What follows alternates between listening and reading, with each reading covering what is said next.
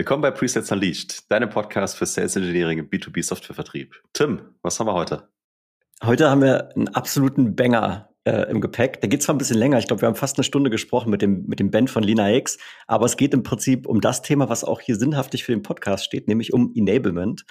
Und der Ben hat mit seinem Team da eine beeindruckende Maschine aufgebaut. Also ich glaube, die Art von Maturity habe ich beim Thema Enablement, Weiterbildung, Training, Coaching und so weiter noch nicht so gehört und habe für mich da selber nochmal drei, vier Sachen mitgenommen. Um mal ein Beispiel zu geben, kulturelle Sensibilität. Wie muss ein AE, Pre-Sales, whatever, in den USA trainiert werden versus wie läuft es besser in Europa? Das war schon mal so eine Sache, die für mich richtig, richtig mindblowing war. Ja, bin ich bei dir. Und genau darum geht's heute. Was hat Ben mit seinem Team gemacht? Wie haben die das hingekriegt? Und damit wünschen wir euch viel Spaß mit der heutigen Folge.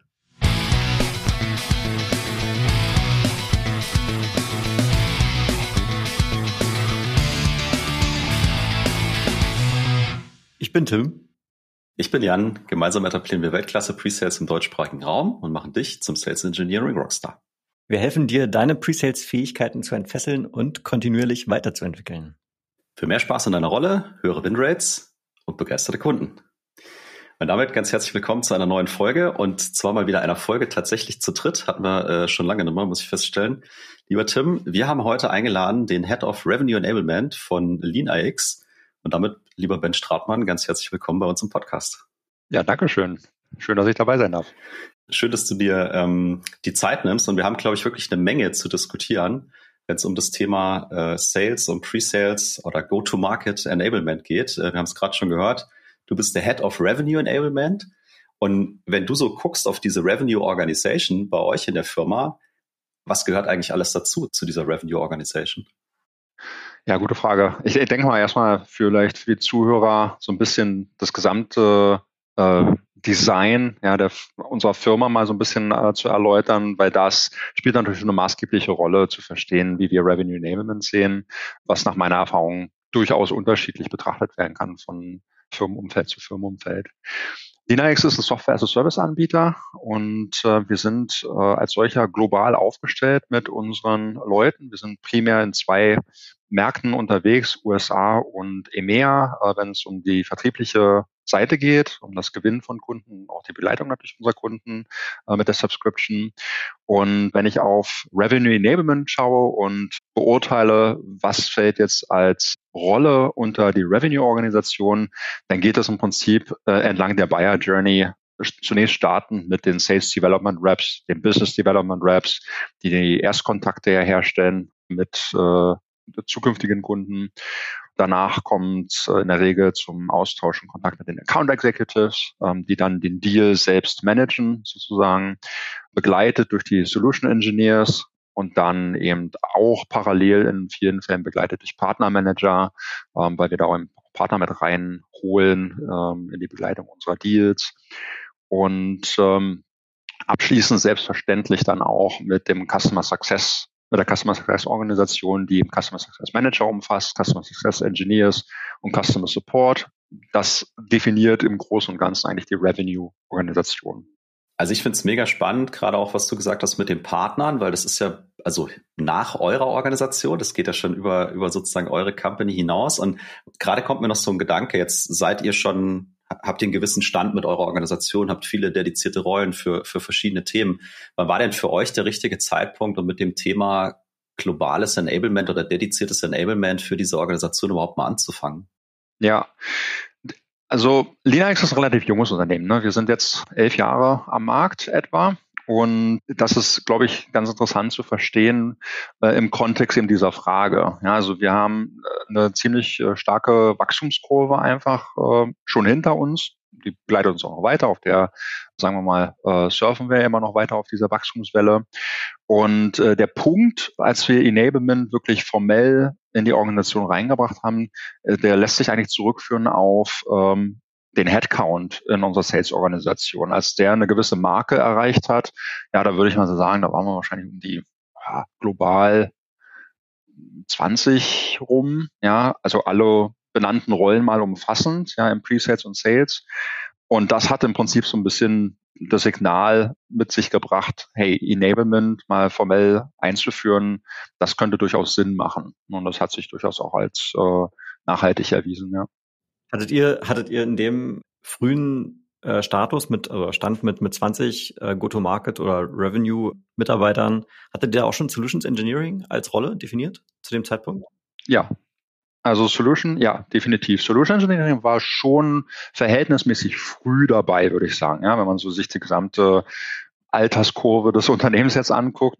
Ich kann das auch relativ spezifizieren. Ich meine, ich, ich habe ja angefangen, da waren wir gerade mal zehn Mitarbeiter ja, und mein, in meiner Rolle als Account Executive zu der Zeit gab es noch keinen Solution Engineer. Ja, ja. Also da gab es auch keinen kein SDR und kein BDR. Ne, da haben wir im Prinzip alles mhm. gemacht. Ne, so richtig okay. schön Startup-Mentalität. Ne. Ich würde sagen, als wir im Gesamtalter, also ich nehme jetzt auch die Bootstrapping-Zeit von drei Jahren durchaus mal dazu, ja, als wir im Gesamtalter äh, angekommen sind äh, in Jahr sechs, da haben wir im Prinzip angefangen, Solution Engineer als Rolle auch mit äh, zu implementieren. Das hatte tatsächlich auch seinen Ursprung in den USA, ja, dass wir da eben äh, diese Rolle zunächst in dieser Organisation eingeführt haben und dann eben nach und nach äh, eben auch global implementierten. Ja. Ja, mega gut. Ja, mir kommen gerade noch so viele, so viele neue Fragen in den Kopf tatsächlich, die wir im Vorgespräch gerade hatten, aber äh, verschiebe verschieb ich auch später, weil der nächste Punkt ist für mich so ein bisschen Fokus, ne? Beziehungsweise was, was könnt ihr als globale äh, Revenue Enablement Organisation denn für die Organisation abdecken? Also was, was delivert ihr sozusagen am Ende, am Ende des Tages? Ja. Also im Prinzip ist es so, dass ähm, die Art, wie wir Revenue Enablement betreiben, sich auf äh, diverse Säulen stützt. Und diese Säulen sind im Prinzip zunächst erstmal Coaching und Training. Ja, das ist eine der stärksten Säulen, tatsächlich auch der angefragtesten sozusagen aus unserem Feld heraus. Die Aufnahme von Wissen, Produktwissen selbstverständlich zu unseren Produkten, aber auch methodisches, prozessuales Wissen. Ähm, wie betreibe ich Sales? Wie betreibe ich Konversationen mit Prospects, mit Kunden, mit Leads? Wie interagiere ich mit anderen Teams. Ne? Das sind eben alles so Themen, die äh, da auch mit reinführen. Also Training und Coaching, Säule eins, Säule zwei ist dann im Prinzip Prozess und Methodik, ja, das dann auch einzuführen, zu pflegen, die Methodik. Also auch da muss man ganz klar sagen, wenn man sich für eine Methodik entscheidet, und ich rede hier speziell mal von Sales-Methodik, in unserem Fall Medic, ja, gibt auch viele andere, aber wir haben uns da mal für Medic entschieden ähm, vor einigen Jahren. Und das zu implementieren in die Organisation, das dann aber auch durchzutreiben und durchzuhalten, das ist natürlich auch ein Bestandteil, den wir hier für äh, oder als Revenue Enablement Aufgabe betrachten. Die Begleitung von Prozessen selbstverständlich auch. Das heißt, äh, wir haben ja ein Schwesterteam, das ist das Revenue Operations Team. Die sind erstmal die äh, Hausdamen und Herren, ja, wenn es um die Einführung und Auswahl von Prozessen geht, auch um das Anpassen von Prozessen. Aber dann kommt ja immer wieder dahinter, naja, irgendwie muss das ja beigebracht werden, wie man eben mit dem Prozess umgeht. Ja, und das ist dann wieder ein Schulterschluss mit Revenue Enablement an der Stelle, ähm, wie denn unsere Leute äh, im Feld, äh, auch im Management, diese Prozesse auch wirklich zum Tragen bringen. Also Prozess und Methodik wäre dann Säule zwei. Säule drei ist klare Cross-Team-Collaboration. In dem Business, in dem wir unterwegs sind, gewinnen wir unsere Kunden nicht alleine. Ja, also bei uns ist es typischerweise so, von der internen Sicht heraus, also die Personen Anzahl, die be äh, beteiligt ist, ähm, daran einen, einen, Kunden zu einem Kunden zu machen, ja, ist ähm, liegt bei drei bis acht Leuten ja, im Durchschnitt. Je nach Dealgröße, je nach Szenario des Unternehmens. Ne? Und dann darf man ja auch nicht vergessen, auf Unternehmensseite, also sprich auf Kundenseite, äh, kann die Anzahl ja auch irgendwo bei typischerweise drei bis zwölf hoch zu 40. Ja, also da sind nicht immer alle bekannt, ne, aber sind auch ein paar Unbekannte mal dabei, die trotzdem eine Rolle spielen. Aber das sind, äh, das äh, flankiert so diese Säule Cross-Team-Kollaboration, um genau das zu gewährleisten, ne, diese äh, Abstimmung zwischen den Stakeholdern auf beiden Seiten.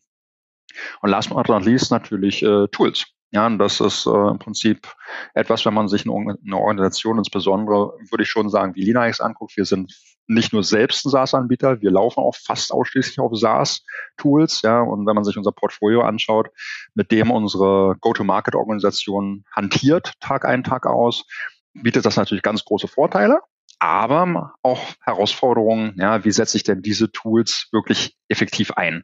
Und da kommt wiederum auch Revenue Enablement ins Spiel, um das eben zu begleiten, ja, diese Kurve, wie man eben effizient und effektiv die Tools, die einem zur Verfügung stehen, einsetzt. Das Disco-Deck ist der Schlüssel zum Erfolg für SDRs, Sales und Pre-Sales. Mit den 60 wichtigsten Fragen rund um Compelling Event, IT-Stack, ROI und sechs weiteren Kategorien bringt es deine Discovery auf die nächste Stufe. Hol dir jetzt das Disco-Deck auf www.discodeck.shop und verbessere deine Qualification und Discovery Skills. Link auch in den Show Notes. Vielen Dank für deine Unterstützung und jetzt zurück zur Folge. Wie entscheidet ihr denn, also gerade bei Säule 1 und 2, äh, nehme ich mal an, stellt sich die Frage am, am ehesten, ob ihr das Enablement intern aufbaut oder euch vielleicht auch mal Dritte dazu holt? Ja, gute Frage. Also Stichwort Training ja dann an der Stelle. Im Prinzip ist es so, dass wir vieles intern abdecken, weil wir uns schon auf die Experten innerhalb unserer Organisation stützen wollen. Warum? Weil wir die Erfahrung gemacht haben, wir haben durchaus externe Trainer auch eingesetzt, aber es resoniert nie so stark, wie man sich einen Experten von intern holt, der auf Basis der individuellen Erfahrungen, die zu diesem Unternehmen, zu unseren Produkten, zu unserem Markt passen, das dann eigentlich liefert. Das ist schon die Erkenntnis, die wir da gesammelt haben. Das heißt, wenn man sich im Prinzip den Trainingsplan anguckt, dann wird man also wirklich eine abzählbare Anzahl an externen Trainern oder Trainingsmomenten erkennen. Das findet dann erfolgreich statt, wenn wir halt neue Konzepte implementieren. Ja, so zum Beispiel Medic war ganz klar ein Fall, wo wir uns externe Unterstützung geholt haben, die auch sehr hilfreich war. Aber dann kommt ja irgendwann der Punkt, das machst du ja nicht nur einmal, ja, aus Enablement-Sicht, das machst du ja zigmal, weil gerade in einem Wachstumsunternehmen ne, kommen immer wieder Leute dazu und da holen wir jetzt nicht jedes Mal äh, jemanden von extern, die ja auch durchaus eine gewisse Stange Geld verlangen dafür. Also auch eine ökonomische, ja, so eine ökonomische Betrachtung. Ne? Absolut, ja. Und deswegen nehmen wir das Beste raus und setzen das eigentlich in interne Trainingsprogramme dann um und äh, setzen das fort. Ja. Mhm. Nochmal ein oder zwei Schritte vielleicht sogar zurück. Jetzt hast du diese, diese Säulen beschrieben, die ihr sozusagen abdeckt. Wie ist denn die Balance zwischen ihr als, als Enablement-Einheit definiert diese Inhalte selbst und ihr kriegt aber auch Trigger, vermute ich mal, von außen zu sagen, hey, da ist jetzt ein Thema. Wir müssen uns mal Gedanken dazu machen. Also wie entsteht sozusagen der, der Inhalt und das Ziel? Ja, also die Themen, äh, fangen wir mal da an, ne, die Themen, die sich ergeben, die wir begleiten sollen grundsätzlich im Enablement-Programm, die ergeben sich im Prinzip aus zwei Richtungen, einmal Top-Down und Bottom-Up, ganz klassisch. Also Top-Down ist fast schon selbsterklärend. Ja, unsere Geschäftsführung hat ein strategisches Ziel, das möchten sie umsetzen und äh, unsere Aufgabe ist eben, das so runterzubrechen, dass sie äh, unsere Leute im, im Feld das eben auch wirklich umsetzen können und dazu in, in die Lage versetzt werden, das umzusetzen. Ja. Und dann gibt es etliche Themen, die aber auch bottom-up natürlich geliefert werden. Also wo eben genau unsere, ich nenne sie mal internen Kunden, ja, also eben die vorbenannten Rollen, Account Executives, SEAs, BDAs, SEs und so weiter, da kann man sagen, Mensch, ich habe folgende Erfahrung gemacht, ne, äh, wenn ich in ja, Herausforderungen rein, könnte mir da helfen. Ne? Und das, da gibt's etlichen Input ja, aus der Richtung. Und alles, was dazwischen liegt, natürlich vom mittleren Management, ja, die dann eben nah an diesen oder genau zwischen diesen Welten ja operieren, äh, per Definition ihrer Rolle. Und sagen, okay, ich muss die Strategie sehen, dass ich die umsetze mit meinem Team, aber gleichzeitig haben wir eben operative ähm, Erfahrungen, die wir sammeln, die wir auch ähm, durch Enablement unterstützt sehen möchten. Und das äh, das nährt im Prinzip dann unseren Pool an Themen, ja, die wir da begleiten wollen. Alright, und jetzt hat der Tim mich getriggert, äh, weil, weil du gesagt hattest, so, ihr setzt äh, primär auf diese interne Expertise, also inhaltlich, gerade wenn es um Training geht. Und ich kann, also ich glaube, ich kann das nachvollziehen, ne? weil da ist eine Identifikation, so wir reden im Kontext von, von, von eurer Company.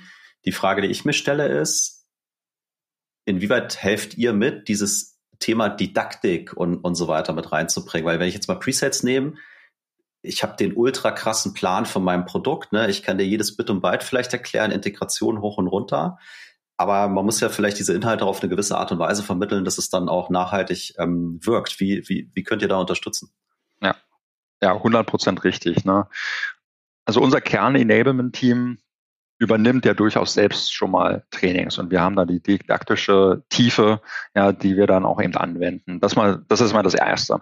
Das Zweite ist, und völlig zu Recht bringst du das ja an, wir stützen uns eben auf unsere Experten, die selbst ja dann auch als Coach agieren äh, in, in auch in Trainingssessions.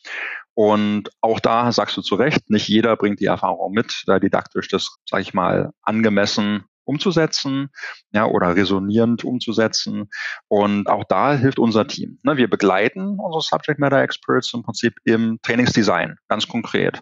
Ne? Weil wir sind ja auch diejenigen, die an sie herantreten mit der Anfrage, hey, kannst du was zu dem Thema machen? Und dann folgt im Prinzip der Designprozess mit dem Subject Matter Expert zusammen. Jemand aus meinem Team, mein Coach, ich selbst, ja, unseren Structural Designer, sage ich mal, gehen dann durch diesen äh, kollaborativen und konversationellen Prozess durch. Wie definiere ich Lernziele zu diesem spezifischen Thema? Was ist das erwartete Verhalten der Lerner, die in diesem Training dabei sind? Und das ermöglicht ja schon so viel, diese zwei Fragestellungen, ja, in die richtige Richtung zu operieren, um genau weg von diesem nitty-gritty Feature-Gedöngel ähm, wegzukommen, was natürlich erstmal ein Subject Matter Expert als Erstidee hat, ja, in der Regel. Ne? Und aber das informiert schon äh, gleich und dann äh, kommt es eben dazu, dass wir äh, ganz detailliert durch den Trainingsablauf im Prinzip durchdeklinieren. Wir machen ein Review von Lehrmaterial. Wir äh, informieren und designen gemeinsam mit dem Matter Expert die interaktiven Komponente im Training, weil es soll ja keine Präsentation werden, es soll ja ein Training werden. Das heißt, du willst ja auch die Teilnehmer immer in eine aktive äh, Rolle reinbringen, dass sie irgendwas aktiv machen. Ja, und das sind äh, Elemente, die unser Team dann begleitet.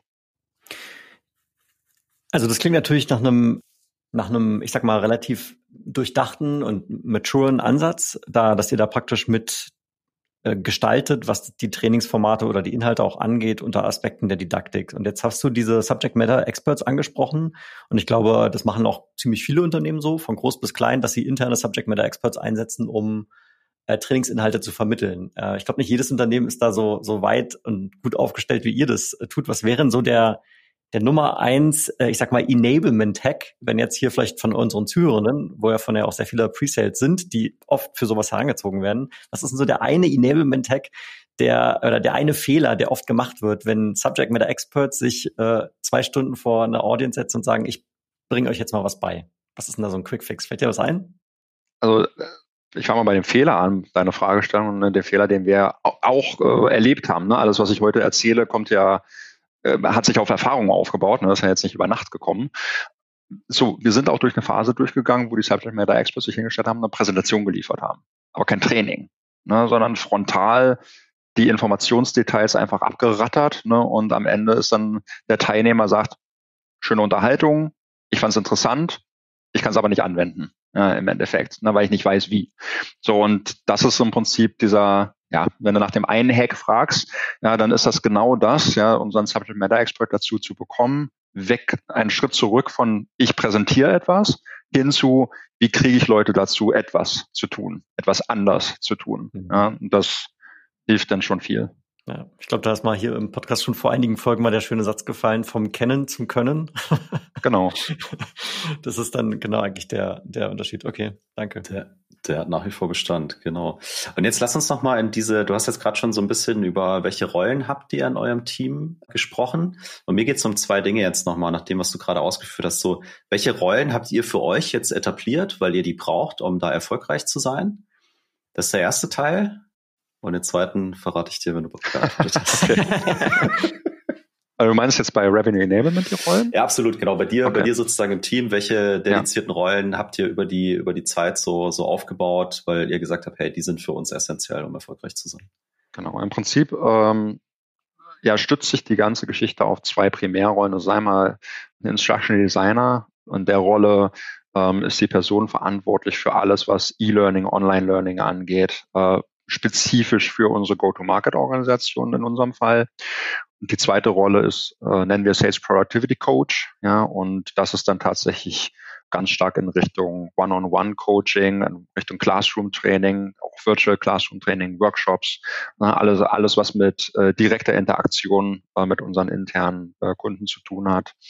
Ähm, das sind tatsächlich die zwei Primärrollen, ja, und dann natürlich die die Rolle, die, die ich unter anderem, ich äh, persönlich nehme auch die Coaching-Rolle stark wahr, aber eben auch die Rolle des, äh, ich würde es mal so umschreiben, deswegen, der so ein bisschen ein Auge auf die Themen, auf das Curriculum hat, ja, ähm, für die unterschiedlichen internen Kundenrollen sozusagen, die muss eben auch besetzt werden. Ja, ich will aber dazu sagen, ähm, wir haben eben auch dann ein begleitendes äh, Enablement-Team auf der, aus der Gesamtorganisation, also aus äh, traditionell würde man HR sagen, ja, bei uns heißt das People-Team. Ähm, und diese sind ähnlich aufgestellt ja, in ihrer Kapazität äh, mit stärkeren Fokus noch auf das Online-Training und übernehmen im Prinzip alles, was externes Enablement angeht. Zum einen, also sprich Richtung Partner, Richtung Kunden und übernehmen aber eben auch das allgemeine Mitarbeiter-Enablement. Ne, also gibt ja noch andere Rollen außer Sales und Pre-Sales. Auch selbst für diejenigen, die in Pre-Sales und Sales arbeiten, was gibt es für Themen, die außerhalb meines Kernjobs liegen? Und das übernimmt eben auch da unser Partnerteam aus People. Und war mir wichtig, das mal zu nennen, weil da auch durchaus diese Rollenvielfalt nochmal etwas anders gelagert ist als äh, jetzt nur bei Revenue Enablement. Vielleicht direkt eine ganz praktische Frage dann dazu. Wo reportest denn du eigentlich hin? Reportest du in, in die Revenue-Organisation oder bist Teil von der People? Genau. Nee, ich äh, reporte zum Chief Revenue Officer. Ja. Genau. Das ist auch ein ganz klarer eine ganz klare Differenzierung, die durchgeführt wurde, auch erst äh, gar nicht so lange, so lange her. Ja, und das äh, Partnerteam sozusagen im, im People Enablement äh, reportet dann an VP of People. Ja, jetzt äh, finde ich äh, gut, dass, äh, gut, dass du sagst, weil das heißt ja auch nochmal, dass ihr sozusagen ein, ein, extra Invest genau in diese, in diesen Teil des Enablements macht für die Revenue Org, weil es eben also ein strategisches Thema einfach ist, ne? was, was so wichtig ist, dass du es nicht ignorieren kannst. Ja, und Fokus hilft halt einfach. Ja? Also das ist zumindest mal mein Takeaway. Ähm, es gibt sicherlich auch andere Ansatzmöglichkeiten. Ja, es gibt, da hat vielleicht auch, das hat eine persönliche Thematik. Ja, also ich persönlich bin ein Freund von Fokussierung und Spezialisierung tatsächlich. Ja, und die Generalisten, ja, die haben auch ihre Daseinsberechtigung wahrscheinlich, ja, ähm, haben wir denn eben eher in der People-Organisation zum Beispiel zum Thema Enablement, und auch sehr wertvoll, was da geleistet wird. Aber ist eben nicht mein Ding, sozusagen. Ja, das ist ja fair. Also, wie gesagt, ich finde es äh, sehr, sehr reflektiert als Organisation, ne, zu sagen, so, wo brauchen wir das, damit ja, die Go-to-Market und, und die Revenue-Organisation eben noch erfolgreicher sein kann. Also mega, äh, mega Rolle und mega, wie ihr das, äh, wie ihr das umgesetzt habt. Jetzt haben wir über die Rollen, hast du gerade äh, geredet und vorhin hast du so ja, so Buzzwords genannt, ne? So die, die machen dann da mal so einen Plan, die stellen dann da mal nebenbei so ein Curriculum auf und so weiter und so fort. Ich stelle mir das ja alles nicht so einfach vor und designen da irgendwas. Also diese Rollen, die ihr habt, so jetzt mal platt formuliert, was treiben die den ganzen Tag und was, was, was, brauch, was brauchen die an, an, an Kompetenz, ne, dass sie das überhaupt so, du erzählst es jetzt so locker, ne, als wird man das mal montags vormittags, hat man das mal schnell runtergeschrieben. Ich glaube nicht, dass es so ist. So. Also was, was habt ihr da für Kompetenzen, dass die überhaupt imstande sind, diese, diese Dinge zu tun? Ja, also auch da, sowas kommt ja nicht über Nacht. Ja, das hat sich ja aufgebaut. Also wenn wir heute von der Absicht, Curriculum äh, zu erstellen pro Rolle sprechen, ja, dann gab es das vor einem Jahr oder zwei Jahren auch noch nicht, äh, sondern wir sind ja graduell auf diesen Maturitätsgrad haben uns hinbewegt, ja, dass wir eine gewisse Struktur einfach auch reinbringen können ja, und somit eben auch die Rollen so belegen können und auch die richtigen Leute an Bord holen können, die ein bestimmtes Skillset ähm, oder auch Mindset schlicht und ergreifend mitbringen, um das, äh, um diese Ausrichtung mit zu begleiten. Ich würde es vielleicht mal so beantworten. Also äh, wie wir, wie ich finde, recht erfolgreich ähm, diese Themen umsetzen, gründet sich unter anderem auch auf der Tatsache, dass wir ähm, auf Basis von Objectives and Key Results operieren. Und was eine Managementmethode ist, die vielleicht nicht jedem der Zuhörer jetzt bekannt ist, ähm, aber gerne mal nachgucken, äh, kann ich sehr empfehlen. Ja, ähm, in dem Kontext hilft uns das einfach, die Unternehmensziele, die auf Jahresbasis äh, ausgerufen werden, runterzubrechen in Quartalsziele, die zu erreichen sind und dann im Prinzip in die Teams äh, runterzuholen, äh, auch in mein Team, ja, und zu sagen, welches der Unternehmensziele können wir mit unserem mit unseren Capabilities eigentlich begleiten. Ja, und daran bemisst sich eigentlich, was wir wie umsetzen. So, und nochmal ein bisschen spezifischer zu werden, ja, wenn es jetzt heißt, hey, Curriculum, Trainingsdesign, das ist ich fange mal bei Trainingsdesign an, da stützen wir uns natürlich auch auf die Erfahrungen meiner Teammitglieder, ganz schlicht und ergreifend.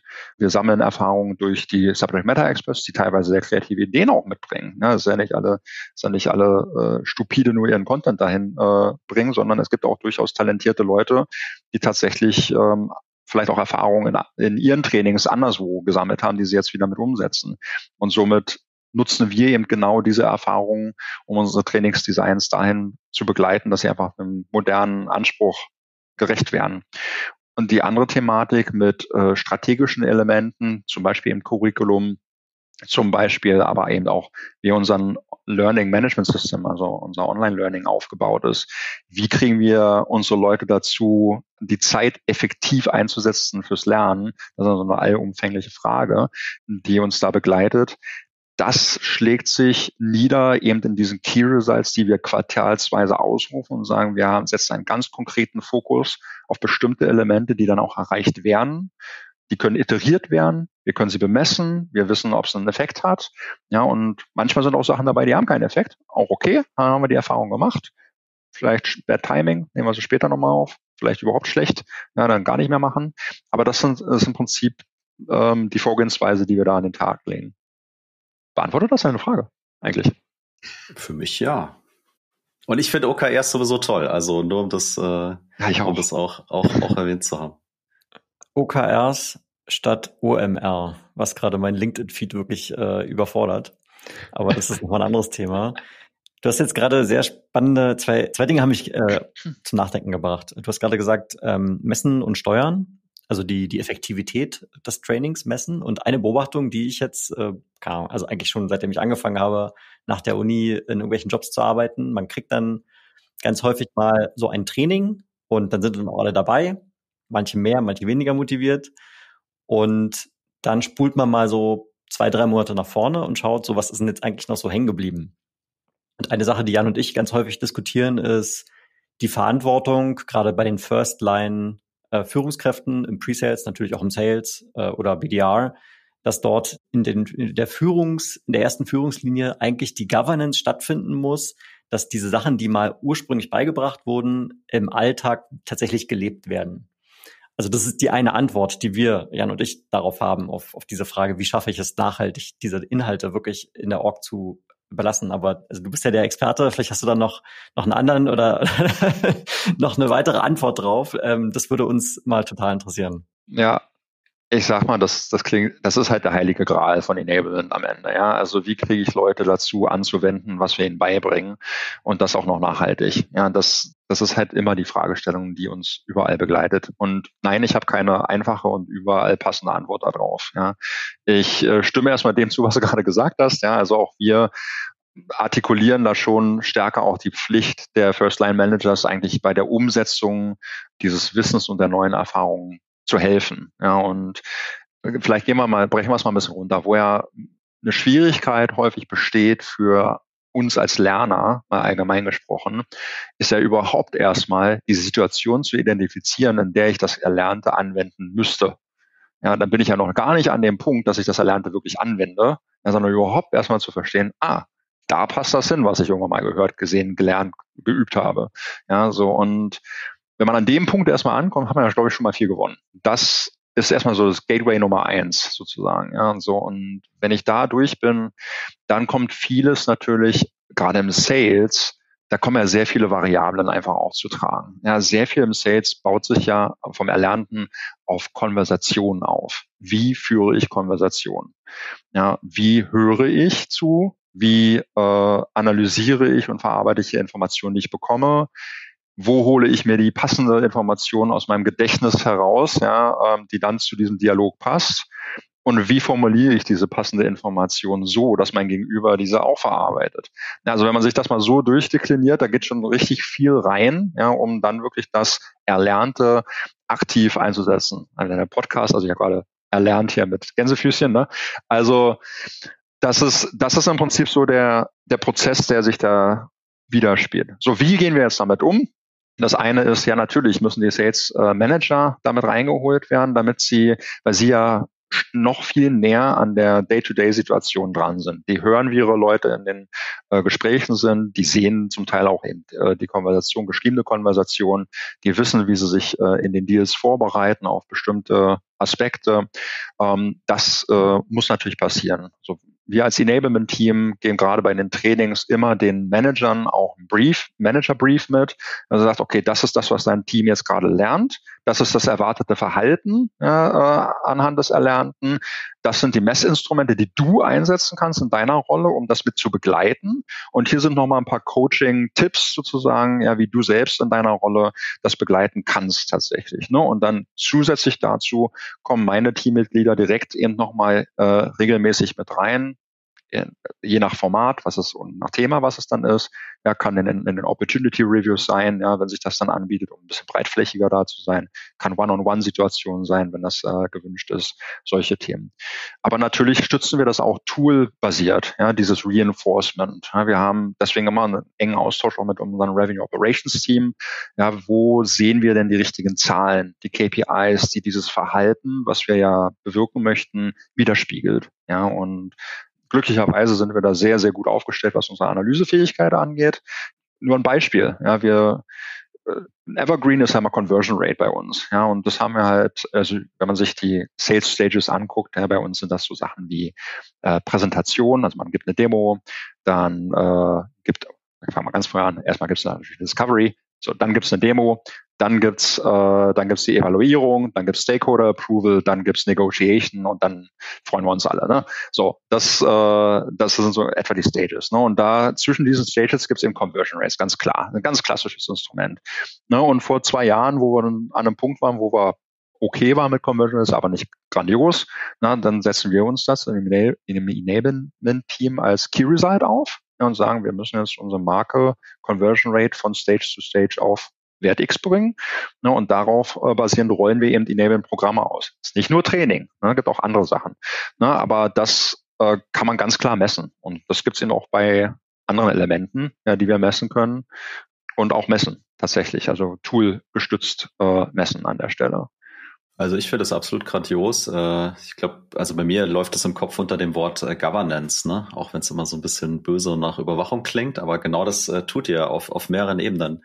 Mit den OKRs für euch, mit, mit den Reviews alleine, dass ihr, dass ihr hingeht und, und, und den Managern quasi so ein Briefing gebt, ne? Und sagt, hey, so das, das hier musst du dich drauf konzentrieren, ja. Das, also höre ich zumindestens raus, dass die Rolle von, von einem Firstliner äh, eben auch so definiert ist, dass, dass er dafür Zeit hat. Ne? Genau das, das, das eben zu tun und nicht da den, den, den Superseller sozusagen äh, den ganzen Tag nur gibt und dann alle Deals am Closen ist für seine, für seine Leute. Ja. Also äh, ich finde es absolut grandios und ich kann, kann euch nur, nur dazu beglückwünschen, was ihr da aufgebaut habt. Ja, ich, ich sehe es genauso. Auch das ist halt eine Entwicklung, die wir aber auch durchgemacht haben. Auch da, ich möchte es wieder betonen, ja, auch gerade für die Zuhörer, die jetzt denken, oh, ja, äh, wir hätten das auch gerne. Ja, das war ein Prozess. Ja, der hat auch drei Jahre gedauert und ist auch sehr, sehr abhängig einfach von, muss man auch mal sagen, von der Qualität der Leute, die man in einer Organisation hat. Ja, also glücklicherweise haben wir diese Qualität, ja, ähm, sowohl im Top-Management, Stichwort CRO, aber eben auch dann äh, in den Frontline-Managern, die da den Wert erkennen und selbst auch die Rolle des Coaches annehmen wollen. Bei dieser Rolle wir sie dann wiederum begleiten, schlicht und ergreifend, ja, nach besten Möglichkeiten. Ja. Also es ist fair, ne? Es ist auf jeden Fall ein Weg und Erfahrung und sammeln und wieder neu probieren und nochmal umschmeißen. Aber es, äh, glaube ich, fängt halt schon auch so ein bisschen mit, mit Mindset und, und einer gewissen Strategie an, dass du überhaupt diesem Thema so einen Fokus einräumst und sagst, jo, da müssen wir ran. Und wir nehmen uns auch die Zeit, dass sich das entwickeln kann. Und es muss halt nicht ab Tag zwei schon irgendwie, äh, irgendwie perfekt sein. Ne? Weil Tim und ich sehen auch andere Organisationen und da heißt halt Enablement immer noch, dass, dass irgendeiner aus dem Field kommt und halt eine Präsentation hält und dann gehen auch alle wieder, ja. Also so, deswegen, klar, es ist halt einfach harte Arbeit, die, die da dahinter steckt, dass ihr jetzt genau dieses, dieses Niveau auch erreicht habt, ja.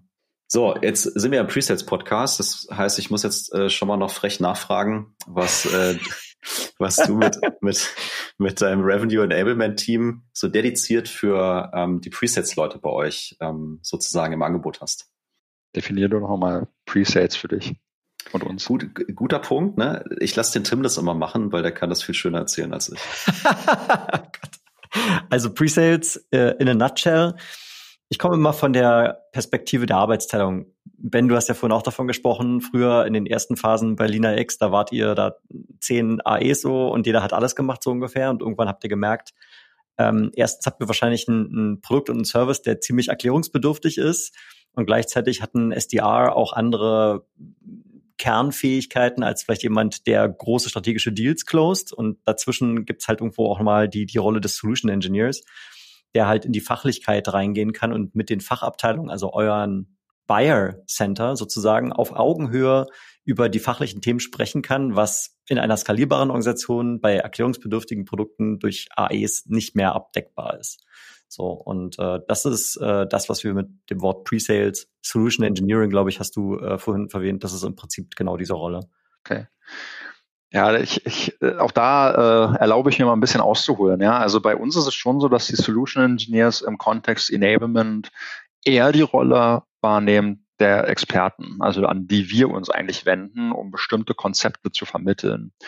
Wir sind heute noch nicht an dem Punkt, dass wir mit unserem Enablement-Programm die Solution Engineers als interne Kunden breitflächig bedienen können. Ja, weil es einfach, das hat tatsächlich was damit zu tun. Auch da kommt es wahrscheinlich auf die Leute wieder runter. Wir haben eine extrem hohe Qualität an Personen, die diesen Job Solution Engineer ausüben. Und auch die Führungskräfte ähm, dahinter, die legen eine wahnsinnige Qualität an den Tag, um diese äh, Solution Engineers auf das Level zu bringen, auf dem sie sind. Also es ist eine unfassbar respektierte Rolle hier in der Organisation. Und das wiederum führt dann dazu, muss ich einfach schon leider sagen, dass sie natürlich nicht im Fokus sind dessen, was wir im Enablement auch produzieren müssen. Ja, und da gibt es eben die anderen Rollen, ja, die so eine breite auf, so ein breites Aufgabenspektrum haben, also die Account Executives eben äh, mal primär, muss man ganz klar sagen, zumindest bei uns so, wo eben diese eine strukturierter Lehransatz außerhalb einer Organisation gar nicht stattfindet. Während ich würde, während ich sagen würde, unsere Solution Engineers kommen meistens mit einem Fachhintergrund rein, der dann wiederum schon eingesetzt werden kann. Das ist bei unserer Sales-Organisation aber nicht der Fall. Und deswegen geht eben mehr Energie von Enablement in die Sales-Organisation rein, um das aufzufangen, was es halt in äh, anderen Lehrformaten, Stichwort Hochschule und dergleichen, einfach nicht gibt. Ja, so und wenn ich das aber so sage, ne, dann heißt es trotzdem, naja, das ist der Stand jetzt. Ne, wir werden, wir sind jetzt gerade dabei, auch da Programme für Solution Engineers zu entwickeln. Also über die nächste Jahreshälfte hinweg werden auch da die Solution Engineers deutlich stärker nochmal begleitet. An dem Punkt ganz klar, dass wir eher die Facilitators sind. Ja, wir sind nicht diejenigen, die den Solution Engineers hier was beibringen aus dem Enablement-Team. Das wird so nicht funktionieren.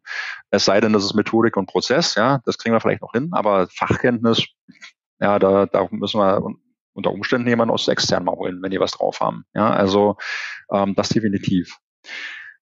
Ja, ja äh, finde ich, finde ich mega gut. Ich höre aber auch raus. Äh, ich meine, du hast vorhin viel drüber geredet zur Kommunikation. Ne? Gerade im Vertrieb ist, ist was ganz Entscheidendes. Das heißt, Angebote, die ihr zwar primär für AEs jetzt zum Beispiel designt oder für die, für die, für die Inside Sales Leute, die kann man vermutlich in einer gewissen Art und Weise dann auch adaptieren wenn es um sowas wie Kommunikation, ich, Objection Handling. Ja, also, ähm, also nichts ist vielleicht auch äh, stark äh, übertrieben, ja, was da angeboten wird für Solution Engineers in unserem Feld, wenn man sich das anguckt. Was heißt denn eigentlich Solution Engineer? Fangen wir da an. Für uns.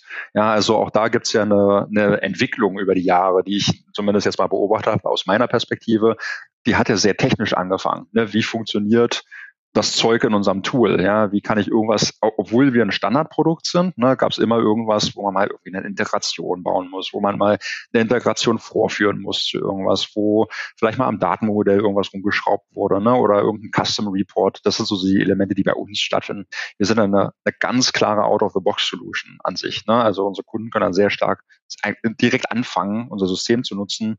Ähm, daher hat sich, und weil das so ist, hat sich im Prinzip da die Rolle des Solution Engineers eben auch gedreht, weg von diesem hypertechnischen Ansatz und der Begleitung auf der technischen Seite eben mehr hin zu den Use Cases, wie wir so wahrscheinlich eher bezeichnen würden. Also was, was wollen unsere Kunden eigentlich auf der Geschäftsebene erreichen mit dem Einsatz unserer Lösungen, unserer Produkte?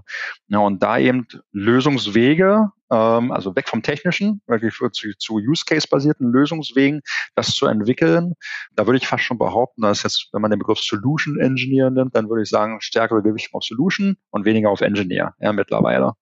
Ja, und das, das ist natürlich eine Thematik, wo wir äh, im Enablement durchaus auch mitbegleiten, wenn es um das Verständnis dieser Use Cases geht. Ja, was machen Kunden überhaupt im Kontext dessen, wofür sie unsere Produkte einsetzen? Ja.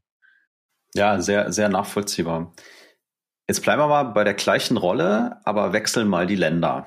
Also wir hatten ja im Vorgespräch so ein bisschen drüber geredet und du warst ja auch, äh, glaube ich, in den USA mhm, in der Vergangenheit mal äh, stationiert. Kannst du mal so ein bisschen äh, rausarbeiten für, für die Zuhörenden? AE USA, AE Deutschland, Schrägstrich Europa, selbe Rolle, aber warum anders, was Enablement angeht? Erstmal selber Titel, ne? ähm, aber hm. genau, also die, die Markt, die Märkte sind anders und das äh, bezieht sich auch darauf, ähm, wie Unternehmen eigentlich auf Anbieter reagieren. Ja, also wenn man in den USA ist, und meine Erfahrung, ich bin selbst, du hast ja richtig gesagt, ich war ja selbst in den USA und in den USA war ich selbst auch in der Rolle des Account Executives tätig ähm, für Lina X, bevor ich eben in die Enablement-Rolle gekommen bin. Also konnte es wirklich erster Hand mal erfahren, wo gibt es Unterschiede, wo nicht. Ich würde behaupten, auch heute noch ist es so, na, die Unterschiede sind erstmal nicht so groß im Kontext des Führens des Unternehmens zu seiner Entscheidung, ja, also des Kundenunternehmens. Das bedeutet für mich, ich als Account Executive muss allerdings in der Lage sein, meinem Prospect zu helfen, seine oder ihre respektive Wünsche und Gedanken erstmal so zu strukturieren und zu artikulieren, dass klar ist, warum brauchst du eigentlich so eine Lösung wie unsere? Was, was willst du da genau lösen mit? Ähm, denn auch da ist es äh, dasselbe, wie ich eingangs gesagt habe, der Entscheidungsbaum, ja, der umfasst durchaus vier bis zwölf äh, Entscheidungsträger, ja, für, ähm, auch beim äh, beim amerikanischen Kunden. Und das muss ich halt in der Lage sein zu begleiten als Account Executive.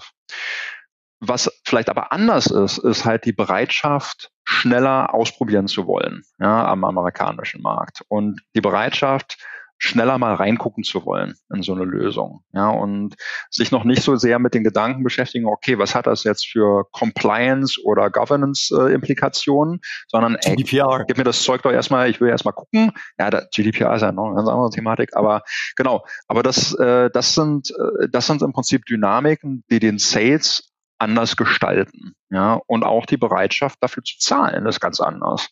Ja, und so Tickets sind schlicht und ergreifend massiv höher in den USA als äh, in Europa. Ja, so und das ist halt äh, auch eine Bereitschaft, die da äh, am Markt vorherrscht, die unvergleichlich zu jedem Land in Europa ist. Ja, ähm, dass man da gewohnter ist, Software, Software as a Service einzukaufen und dafür aber eben auch einen äh, höherwertigen Preis zu zahlen. Okay. Und Nochmal speziell aufs Enablement, also wird da anders gelernt? Müsst ihr da anders agieren? Eindeutig. Ja, müssen wir. Das ist anders gelernt, anders agieren, würde ich mal so runterbrechen. Wir sehen da klare Unterschiede, wenn wir in Europa ähm, Lernangebote umsetzen für unsere Leute, dann äh, ist das Erarbeiten durchaus die bevorzugte Lehrmethode. Ja, also sich selbst die Lösung zu erarbeiten. Als Trainer, und auch ich musste persönlich mal durch diesen Entwicklungsprozess durch, als Trainer kommt man ja manchmal also an den Punkt, wo man sagt, naja gut, ich habe jetzt das Wissen, ich weiß auch, wie ich es vermitteln kann als Information. Und dann stelle ich mich dahin und brabbel die Leute zu. Ja, und sage, okay, das ist die Information, die ihr haben müsst. In a nutshell. aber der Effekt ist natürlich, ja, die behalten, kennen wir ja alle, ja, äh, Vergessenskurve und so weiter. Der Punkt in Europa ist dann tatsächlich, das zu verlangsamen, diesen Prozess ganz bewusst, ja, um dann effektiver zu sein. Und dieses Verlangsamen findet dadurch statt, dass man eben mehr Zeit einräumt, damit die Leute sich selbst auf die Lösung äh, zubewegen, ja, und dann diese Lösung auch akzeptieren, wie sie damit äh, umgehen. Das zu verinnerlichen, das zu üben, ja, äh, durchaus auch. So, das ist Europa. USA ist nach meiner Erfahrung äh, Script-basierter, schlicht und ergreifend. Die lieben Scripts. Ja, und äh, das ist etwas, wenn du äh, wenn ich so differenzieren müsste, dann würde ich sagen, das Lehrverhalten in den USA ist eher dominiert durch, sag mir, wie ich was sagen muss und tun muss und dann mache ich das auch so. Ja, und dann im Kontrast dazu eben in EMEA, in Europa, ähm, erkläre mir das Konzept, so dass ich das dann anwenden kann, aber ich will selbst meine Worte finden, so nach dem Motto. Ja, und das ist, das ist ein massiver Unterschied weswegen es auch so notwendig ist, lokale Enablement-Leute da zu haben. Ja, muss man ganz klar sagen. Ja, also das, ich habe das ja am Anfang alles mehr oder minder auch selbst begleitet, ja, in, in sämtlichen Regionen. Aber ganz klar gesagt, selbst auch wenn ich da zwei Jahre war, ja, das hat ja noch lange nicht geheißen, dass ich verstanden habe, wie die Leute da lernen. Ja, aber das ist ähm, das, da war eine gewisse Inkompatibilität, ja, muss man ganz klar sagen, zwischen dem, wie ich äh, lerne, einfach aus einem kulturellen Kontext heraus, und wie jemand in den Staaten lernt aus dem kulturellen Kontext heraus. Da gibt es einen Disconnect. Ja, und äh, ich bringe so bei, wie ich gelernt habe, wie man mir beibringt, aber das ist inkompatibel zu dem, wie dort beigebracht werden müsste. Ne? Und das ist halt die Erkenntnis, mit der man dann auch umgehen muss. Also das ist jetzt mal so richtig äh, plump gesagt, mal so ein richtiger Banger, den du hier rausgehauen hast, weil ich glaube, dass im Prinzip, also ich habe ja jetzt auch schon einiges Hassunternehmen von innen gesehen. Äh, die meisten oder wenn nicht alle waren irgendwie US-basiert und dort war Enablement One Size Fits All. Äh, und jetzt erklärt es auch, warum ich die meisten davon so richtig unterirdisch fand. Und also wie viele SaaS-Unternehmen, die ja tatsächlich äh, Europa beziehungsweise Deutschland ganz häufig als äh, zweitwichtigsten Markt in der Welt ansehen, weil es einfach Software von, vom, vom Volumen her das hergibt, agieren so, wie du das gerade beschrieben hast. Also ich behaupte ganz, ganz wenig. Meine Erfahrung sagt konkret aus fünf SaaS-Firmen, also null von fünf. Von daher krass.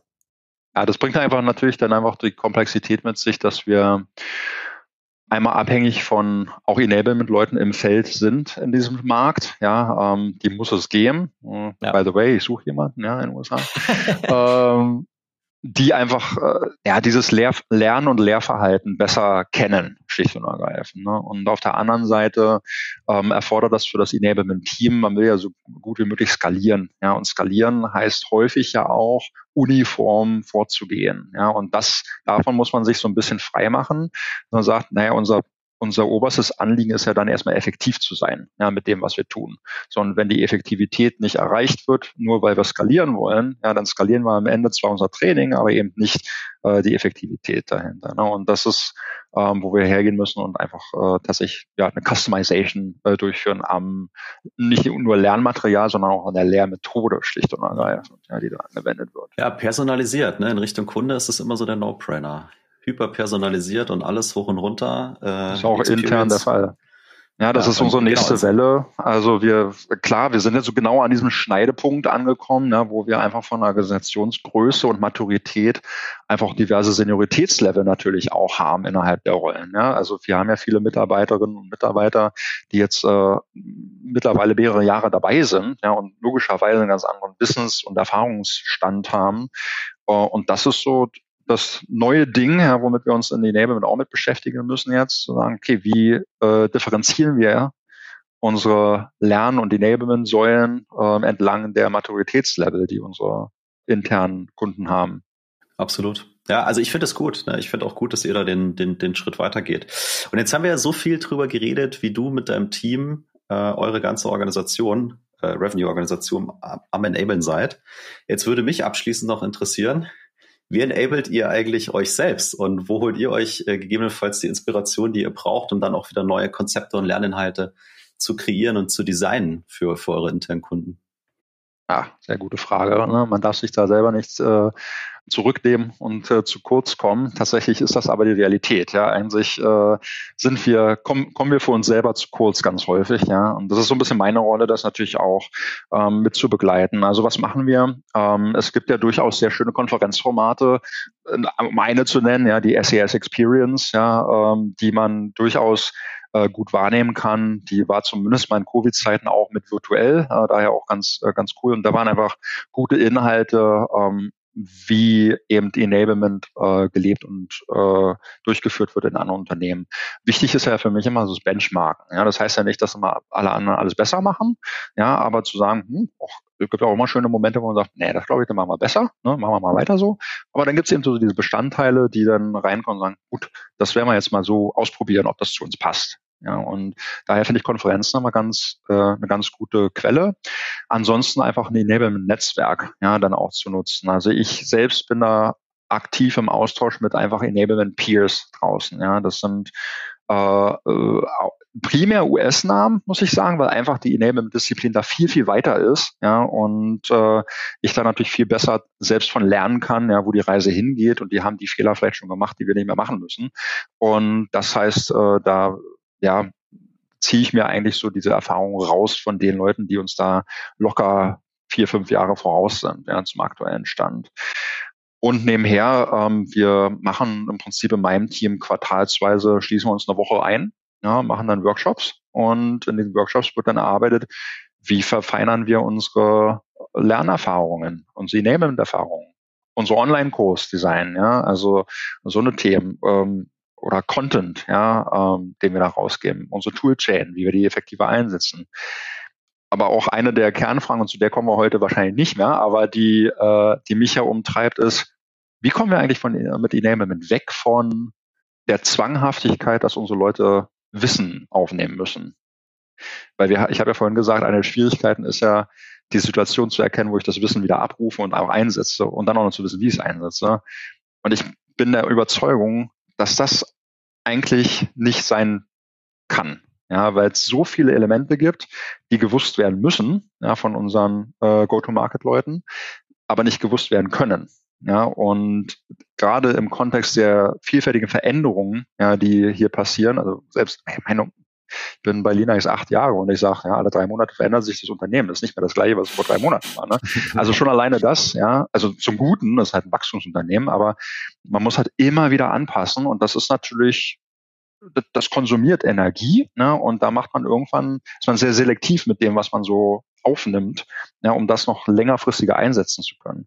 So, und wenn man das weiß, na, dann stellt sich ja für Enablement die Frage, naja, wie kriegen wir eher eine Tool-unterstütztes Enablement hin? Ja, und da, da baue ich schon stark auf äh, Softwarelösungen, die sie auch mit begleiten. Und ich sage, ich muss nicht dafür sorgen, dass mein Seller weiß, wann er welche Frage genau stellt oder welche Antwort er gibt, ja, sondern er muss einen Prompt bekommen, äh, der ihm dann mitteilt, okay, hier muss jetzt die Frage stellen, hier muss jetzt die Antwort geben oder was auch immer für fancy Geschichten am Ende dann da passieren. Aber ich, ich glaube, der, der Kern der Aussage ist wirklich, es muss halt technologisch besser unterstützt werden, diese gesamte Thematik. Also ich stelle äh, sehr dankbar fest, dass wir noch eine weitere Podcast-Folge mal zusammen aufnehmen können. Äh, das ist wirklich ein spannendes Thema, was du gerade äh, ist äh, absoluter Knaller. Also äh, wir reden auch schon heute sehr lange, ne? deswegen ist äh, finde find, find ich auch gut. Äh, jetzt haben wir noch gelernt, wie ihr euch ein bisschen Inspiration holt oder auch enabled und eben auch offen seid. So andere sind da schon weiter. Ich orientiere mich am amerikanischen Markt und versuche eben durch dieses Wissen eigene zukünftige Fehler auch, auch zu vermeiden. Also auch da wieder sehr reflektiert, sehr strategisch. Ähm, und an der Stelle auch nochmal meinen herzlichsten Glückwunsch. Also ich weiß, war ein harter, langer Weg für euch dahin, aber äh, klingt, ja, klingt einfach mega gut. Und jetzt frage ich den Tim, ob er noch äh, irgendwas Sinnvolles beizusteuern hat. Ben, mach den Sack zu, Jan. Wie, wie immer ist das nicht der Fall. So, Ben, dann äh, an dich vielen, vielen herzlichen Dank, dass du heute dabei warst und uns mit äh, deinen Insights bereichert hast. Ja, sehr gerne. Jan Tim, danke, dass ihr mich behaltet. Und da bleibt mir nur noch zu sagen, das war für dich Presets Unleashed. Das ist dein Podcast für Sales Engineering im B2B Softwarevertrieb mit Tim und Jan. Und wenn du deine Presets-Fähigkeiten entfesseln willst oder falls du eine Führungskraft bist und das gerne mit deinem Team tun möchtest, dann sprich uns gerne direkt auf LinkedIn an. Schön, dass du wieder dabei warst und bis zum nächsten Mal. Ciao, ciao. Ciao.